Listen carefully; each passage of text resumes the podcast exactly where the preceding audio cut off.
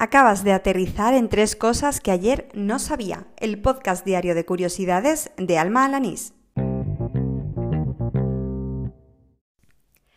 Este es el séptimo episodio del podcast, el correspondiente al martes 10 de septiembre de 2019. Y ya que has llegado hasta aquí, anda, quédate que seguro que te va a gustar. Vamos al lío. Mis amigos no dejan de descubrirme cosas nuevas cada día.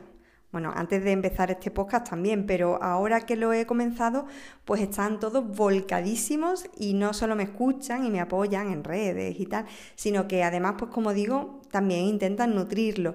La última en hacerlo ha sido mi amiga Nieves. Esta misma mañana me mandaba por mensaje la web orbis.stanford.edu un Google Maps de la época romana que recoge toda la amplia red de mm, calzadas del imperio. Se trata de un trabajo fruto de la colaboración entre historiadores y especialistas en tecnología de la Universidad de Stanford. He buscado cómo llegar desde Hispalis, lo que es Sevilla, hasta Londinium. Mm, no hay que ser muy listo para imaginarse que es Londres. Y he descubierto que me llevaría casi 24 días y medio teniendo en cuenta que fuera el mes de julio. Cubrirían unos 3.440 kilómetros. La web además te dice el precio en denarios según el transporte que hayas elegido, que puede ser en burro, en barco, en carruaje. Eh, eso sí, Echan falta que, bueno, que no estén algunos núcleos urbanos, quizá menos importantes, pero que también formaban parte pues, de la red de ciudades del imperio. Y en este caso, pues no puedo evitar barrer para casa, pero no están ninguna de las ciudades romanas, de los yacimientos que me consta que hay, por ejemplo, en mi provincia, ¿no? Pues Ituchi, Lipla, Onuba. Y bueno, me ha dado un poquito de pena, la verdad. De todas formas, es muy curioso y desde aquí os animo a que lo veáis. ¿Sabes quién era Quelona?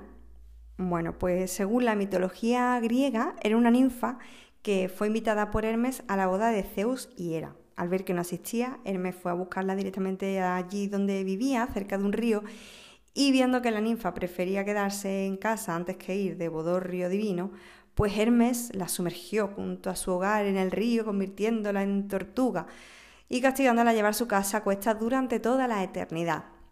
Bueno, pues hasta hoy no he conocido esta historia y eso que siempre me ha gustado la mitología griega.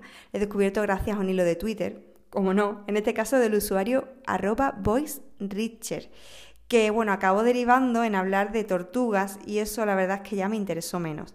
De cualquier forma, si te gusta o bien la mitología o las tortugas, pues en las notas del programa te voy a dejar el hilo de Twitter para que aprendas pues algunas cosas más aparte de la historia de esta ninfa. Hoy se celebra el, Día de Gibraltar. Eh, días como estos no son una novedad. Ayer, por ejemplo, se celebraban en Extremadura y en Asturias y mañana es la Diada en Cataluña.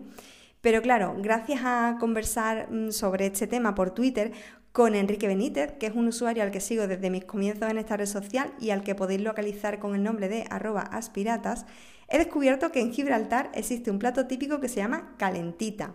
A ver, no hay que confundirlo con los calentitos, que es como se conocen a los churros en algunos sitios aquí en Andalucía.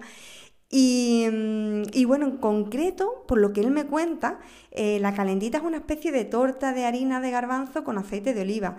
Incluso otro usuario, a ver si lo digo bien, arroba yesjewelry, me dejaba una receta que por supuesto irá en las notas del programa.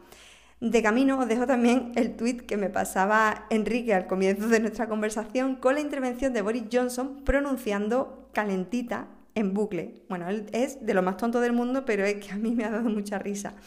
Gracias infinitas también por toda la información que me ha proporcionado la cuenta arroba Info Gibraltar, porque también entró en la conversación tuitera y bueno, aparte de darme algunos datos y de, y de aprender por mucho más sobre Gibraltar, llegamos incluso a debatir sobre si Llanito, que es como se conoce pues a, bueno, los habitantes de allí del, Peñón y, y, también al Spanglish que ellos hablan, si se escribía con Y o con L.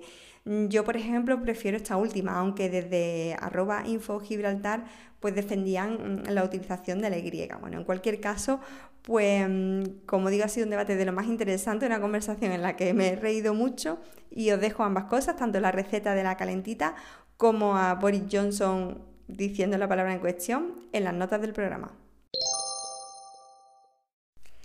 Aquí termina el séptimo episodio de Tres Cosas que ayer no sabía, el del martes 10 de septiembre de 2019. Y antes de decirte adiós, te recuerdo que puedes oírme tanto en anchor.fm como en Spotify. Aunque si lo prefieres, siempre puedes pillar el enlace RSS y añadirlo a tu podcatcher eh, habitual.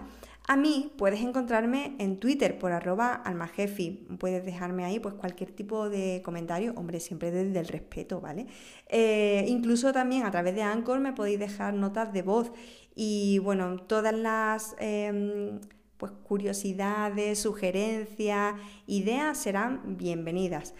Gracias por estar aquí un día más y ala, con Dios.